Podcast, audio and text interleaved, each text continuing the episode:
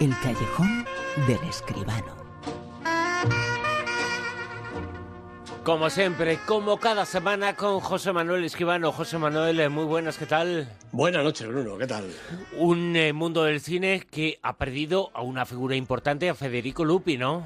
Es cierto, una pena. En, en estas últimas horas se nos fue Federico Lupi en Buenos Aires, en su casa, porque hay que recordar que Lupi, aunque ha hecho una buena parte de su filmografía en España, era argentino y en Argentina ha trabajado en cine, en televisión y en teatro. En cine, más de 100 películas, Bruno, desde El ídolo, la película de Rodolfo Kuhn del año 65, a Nieve Negra de Martino Dara, la película que hemos visto en el Festival de Málaga de este mismo año.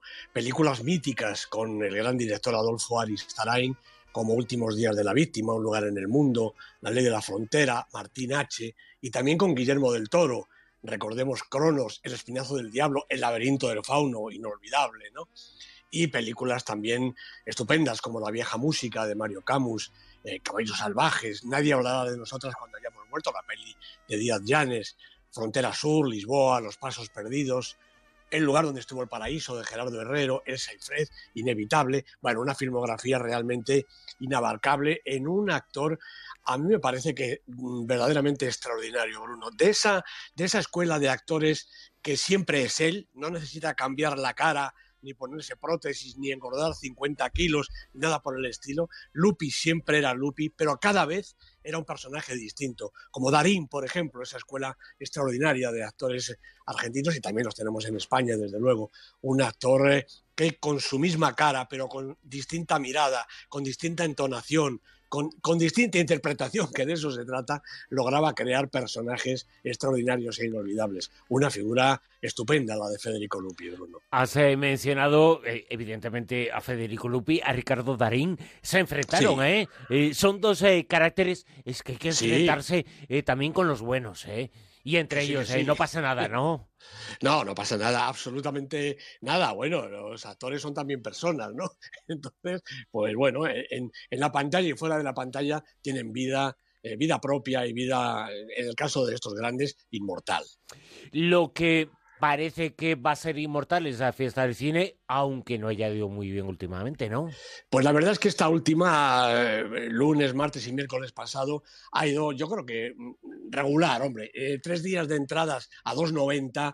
Eh, bueno, hace falta mucha gente para recaudar mucho y la cosa se ha quedado en 1.633.575, la peor cifra de las últimas cuatro ediciones en otoño supera la del pasado mayo, siempre en primavera es un poquito eh, menos abundante eh, el número de entradas eh, vendidos, con lo que los organizadores parece que rebasando el millón y medio se dan por satisfechos. Antes pensaban en los dos millones, pero en fin, bueno, las películas más vistas en esta convocatoria han sido también las más vistas en la semana. Annabelle Creation, Tok Tok, Blade Runner 2049, El Muñeco de Nieve y La Llamada, seguidas de Operación Cacahuete 2, Tadeo Jones 2, la montaña entre nosotros, It y Kingsman, El Círculo de Oro. Tres españolas entre las diez más taquilleras de la fiesta del cine. Bueno, pues menos da una piedra, creo yo.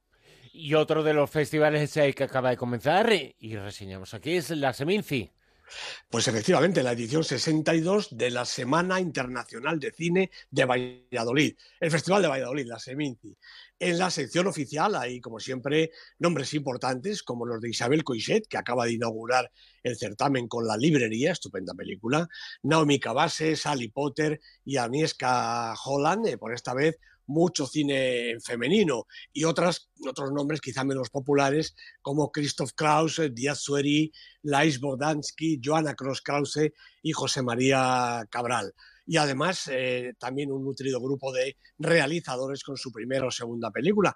Yo creo que hay que destacar que entre todas estas hay nada menos que cinco que representarán a sus países en la pelea por el Oscar de lengua no inglesa. Carpinteros, la película de Cabral de la República Dominicana, Foxtrot, de la película de Israel, Linshult, del Líbano, Potok, de Agnieszka Holland, como decía hace un momentito, la película polaca, y Undir Trenur de Hamstein Gunnar, la película islandesa, y además también Verano de 1993, la peli de Carla Simón, que va a luchar por parte de España por el Oscar y que está desde luego en todos los festivales, en todas las convocatorias y que apunta, como ya decíamos hace unas semanas, a todos los premios de este año, verano 1993 de Carla Simón.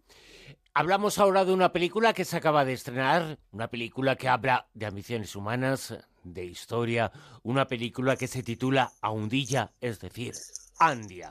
Tú y yo no podemos hacernos cargo del caserío, pero sí de este negocio. Es José Antonio Arzadori. Es promotor de espectáculos. Allí fuera está tu leyenda, yendo de boca en boca.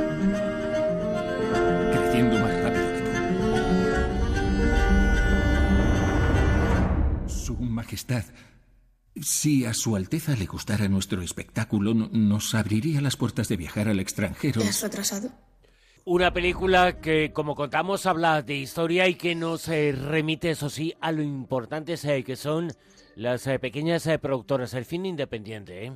Efectivamente, Andia es una película de la que acabamos de escuchar el tráiler en la versión doblada, porque la versión original es en euskera, nada menos. La han dirigido John Garaño y Tora Regui, la producción es de Xavier Berzosa, Iñaki Gómez, el guion de John Garaño, Aitor Arregui, José Marigo Enaga y Andoni de Carlos. Y los protagonistas Eneco Sagardoy, José Bausaviaga y Ramón Aguirre. Eh, recordemos que hace un par de años John Garaño y José Marigo Enaga sorprendieron y llevaron a la cima al cine vasco con Loreac, un magnífico y enternecedor poema visual, con un guion firmado por Garaño y Aitor Arregui. Y ahora estos dos últimos llevan a la pantalla una historia que es muy diferente de aquella, pero que se me antoja de parecida calidad y emoción. La protagonizan dos hermanos de Alcho, en Guipúzcoa, Joaquín y Martín Elicegui y Arteaga, personajes reales que vivieron en la primera mitad del siglo XIX. Martín, el mayor, eh, se ve obligado a participar en la guerra carlista, la primera guerra carlista. Derrotado y herido el hombre, cinco años después de su marcha, vuelve al pueblo y se encuentra con que su hermano Joaquín ha crecido desmesuradamente y se ha convertido en un gigantón de más de 2 metros 20 y que sigue creciendo. Bueno, la situación en el País Vasco rural no es nada bollante. Martín no puede trabajar y la familia está abocada a la ruina. Y entonces aparece Arzadun, un marchante que se ofrece a exhibir a Joaquín como un fenómeno de feria. Y efectivamente lo pasea por toda España y por media Europa después, con un importante éxito de público y, por supuesto, también económico el lisiado Martín y el gigante Joaquín, el llamado gigante de Alzo, son las dos caras de una realidad deforme en la que lo grotesco se abre paso en una sociedad atónita pero cambiante, entre unas gentes que a un paso de la modernidad pugnan por salir de la ignorancia, la superstición y el chismorreo. En Andia, el mito, la leyenda, la fascinación y el rechazo a lo diferente se muestran en oposición a la cruda realidad, a la vida cotidiana y a los sueños y esperanzas de la gente corriente.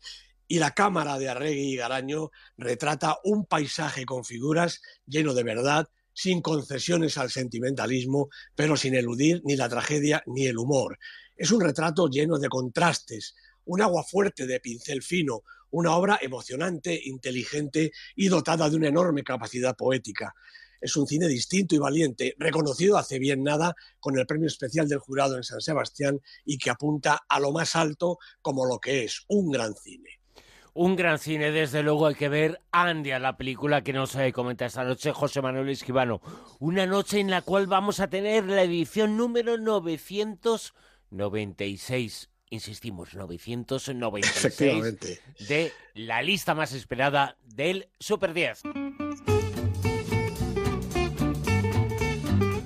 Una lista que se está acercando ya al millar de ediciones y que esta semana en el puesto número 10 se sitúa a...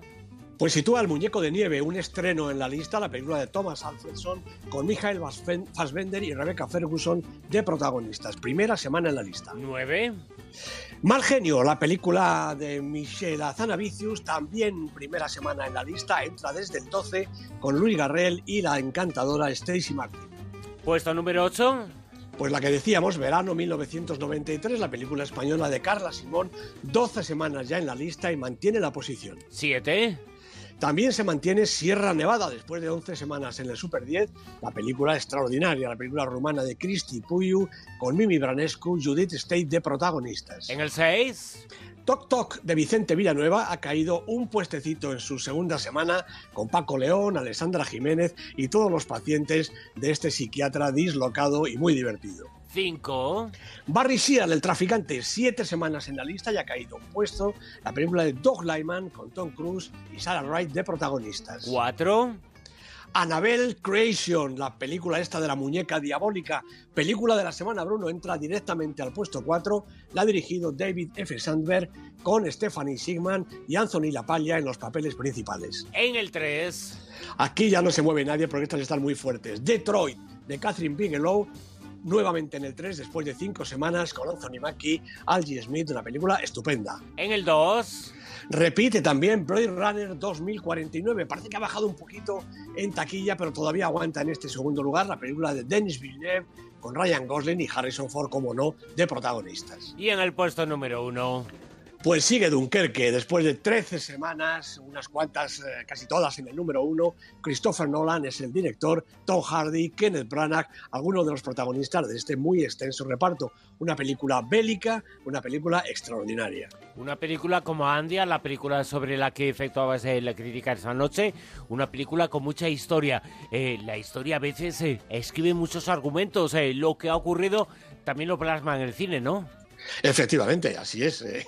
¿Cuántas veces el cine se basa en hechos históricos o en argumentos literarios que también reflejan la historia? Es uno de los principales fuentes eh, de inspiración de la cinematografía en España y en todo el mundo. José Manuel Esquivano, hasta la semana que viene. Hasta luego, Bruno. Bruno, un abrazo muy fuerte.